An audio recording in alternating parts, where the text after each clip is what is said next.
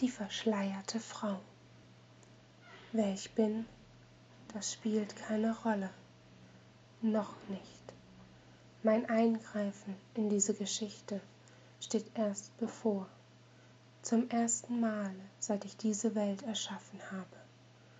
Aber zuvor muss ich etwas weiter ausholen, von einem anderen Ereignis berichten, erklärte die Stimme einer mysteriösen Frau, die ihr Gesicht verborgen hielt.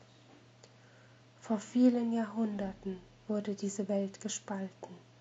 Leid beherrschte Win, bis eines Tages sieben Arkanisten durch Magie unsterbliches Leben erlangten.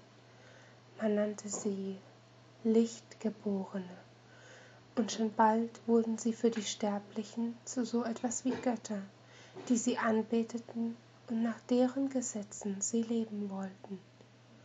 Aber je länger sie herrschten, desto mehr Stimmen wurden laut, die sie der Tyrannei bezichtigten. Eine davon gehörte Narazul Arantheal.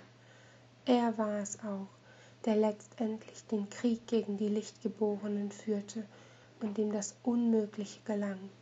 Er tötete jeden einzelnen von ihnen, um den Menschen den freien Willen zurückzugeben. Lachhaft. Der Preis war zu hoch, und wo Machtlücken entstehen, entbrennen neue Kämpfe. So geriet Win in den Zustand, in dem er sich nun befindet.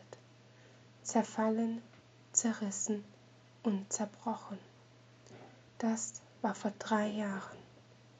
Doch die Zeit des Schicksals endlich gekommen.